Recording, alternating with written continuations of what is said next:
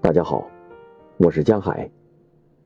今天为大家带来：学会把精力留给重要的人。当你忍不住对于自己改变不了的人和事胡思乱想，当你对生活中和感情上的琐事反复纠缠，当你为自己人生的不完美患得患失。你还哪里有时间和精力放在重要的事情上？远离生活中的负面情绪，远离工作中的负面认知，远离那些可做可不做的事情，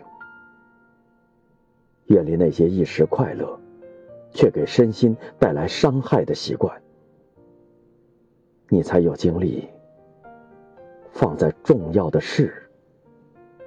和重要的人身上。